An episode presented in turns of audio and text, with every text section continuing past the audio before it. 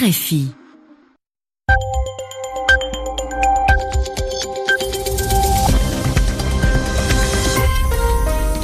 Radio France Internationale, il est 20h en temps universel, 22h à Paris.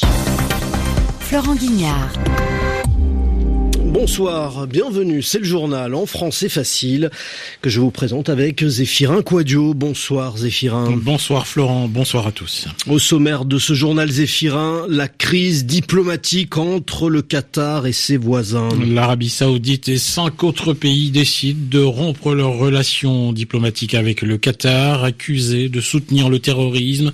Des sanctions économiques ont aussi été annoncées. Le Royaume-Uni, deux jours après l'attentat de samedi soir, le chef de l'opposition réclame la démission de la première ministre Theresa May.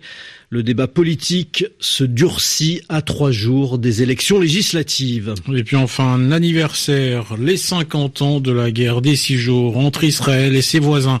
Une guerre dont les conséquences se font encore sentir aujourd'hui au Proche-Orient. Le journal en français facile.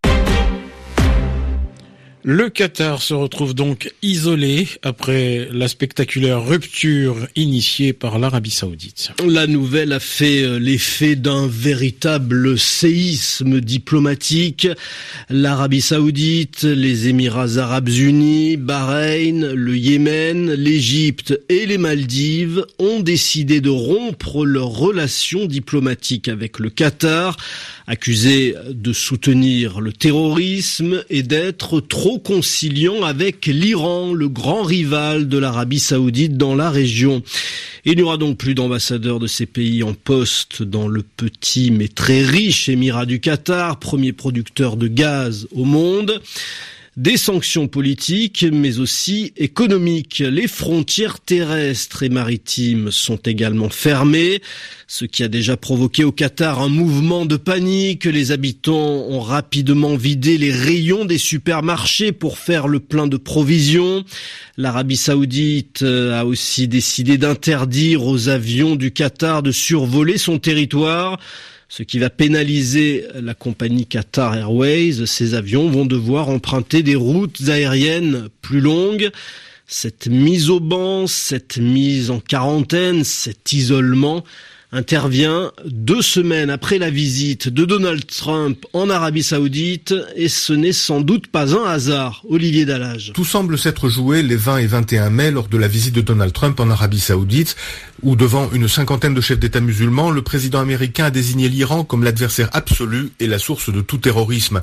Un soutien résolu et sans nuance à la politique défendue par l'Arabie saoudite et les Émirats arabes unis, qui avec Bahreïn et l'Égypte sont sur une ligne dure contre l'Iran chiite, mais également contre les frères musulmans sunnites.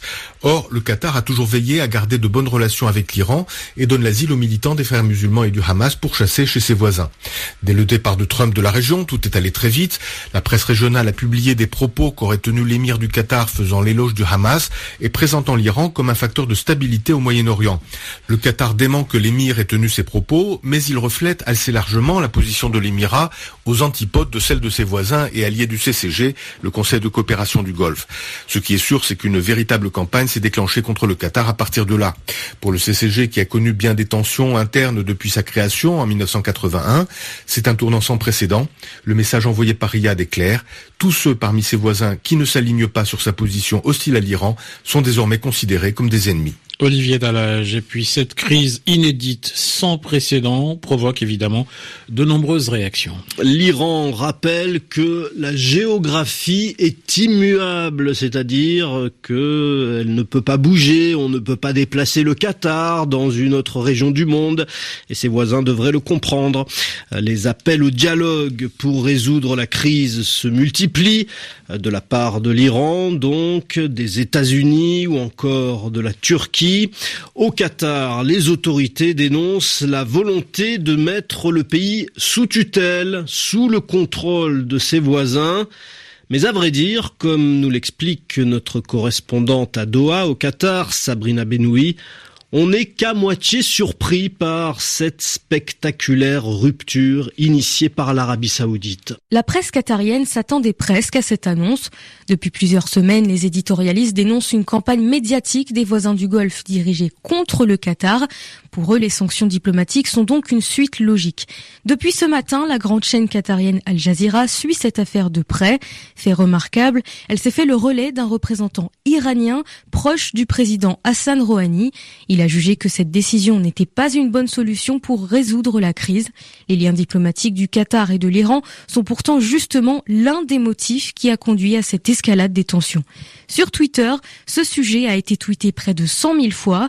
Le Qatar a assuré qu'il n'y aurait aucune incidence sur les citoyens, mais pourtant déjà l'Arabie saoudite compte retirer toutes les troupes qatariennes de la coalition au Yémen et les résidents habitués à faire des allers-retours avec les Émirats ne savent pas quoi faire de leurs billets d'avion et sont dans l'incertitude. Sabrina Benoît, Doha, RFI. Le journal en français facile. 48 heures après l'attentat de Londres, la police dévoile l'identité de deux des terroristes abattus samedi soir. Il s'agit d'un Britannique de 27 ans, né au Pakistan. Il était connu des services de police et d'un Marocain de 30 ans, alors que le pays pense ses plaies.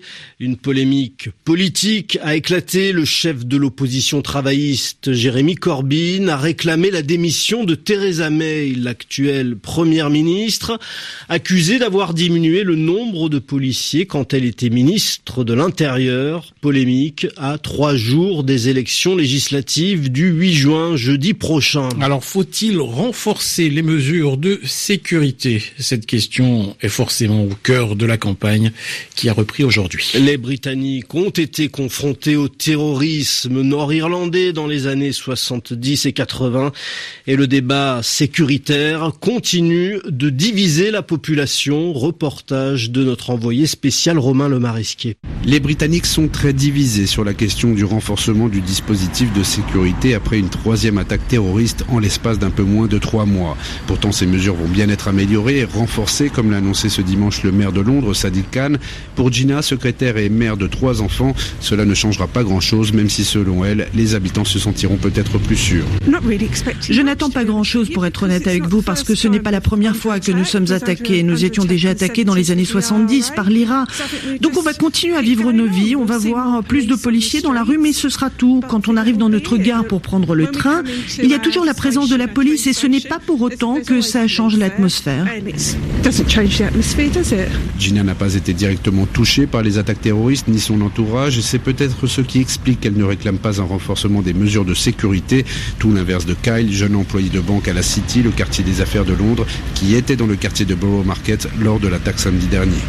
Moi, j'étais en France lorsque Paris a été attaqué. J'étais au Stade de France. Je l'ai vécu et je pense que l'état d'urgence serait la meilleure option aujourd'hui. J'en attends beaucoup plus maintenant, notamment plus de policiers partout. Ça permet de se sentir davantage en sécurité. Désormais, Kyle et Gina vont devoir attendre le résultat des élections législatives jeudi prochain pour savoir si oui ou non les autorités vont renforcer les mesures comme l'a annoncé Theresa May, la première ministre britannique. Romano Masquier, Londres, RFI. Et pour terminer, un anniversaire aujourd'hui. Il y a 50 ans, c'était le début de la guerre des six jours. Le 5 juin 1967, Israël lançait une offensive contre ses voisins égyptiens, syriens et jordaniens. Au terme de cette guerre qui n'a duré que six jours, Israël a occupé le Sinaï égyptien, la bande de Gaza, la Cisjordanie, le plateau du Golan, sans oublier la vieille ville de Jérusalem. Et les conséquences de ce conflit se font encore ressentir aujourd'hui. Guilhem Delteil. La résolution 2334, adoptée le 23 décembre dernier, le rappelait encore. Le Conseil de sécurité de l'ONU ne reconnaît aucune modification aux frontières du 4 juin 1967, soit avant cette guerre des six jours. Ce tracé reste la base de tous les plans de paix évoqués et la référence des Palestiniens qui veulent construire leur État dans ces frontières-là. Mais la dernière résolution de l'ONU sur le sujet précisait également que les modifications négociées par les partis pourront, elles, être reconnues principe de réalité car aujourd'hui 600 000 Israéliens vivent sur les territoires autrefois contrôlés par la Jordanie. Le retrait total d'Israël semble peu probable et la possibilité d'un échange de territoire entre Israéliens et Palestiniens fait son chemin. Mais l'idée même qu'il reste encore des frontières 50 ans après la guerre est de plus en plus contestée au sein de l'opinion publique israélienne. Un sondage publié ce dimanche révèle que près des deux tiers des Israéliens juifs ne considèrent pas la Cisjordanie comme un territoire occupé. C'est la... Jérusalem, RFI. C'est la fin de ce journal en français facile.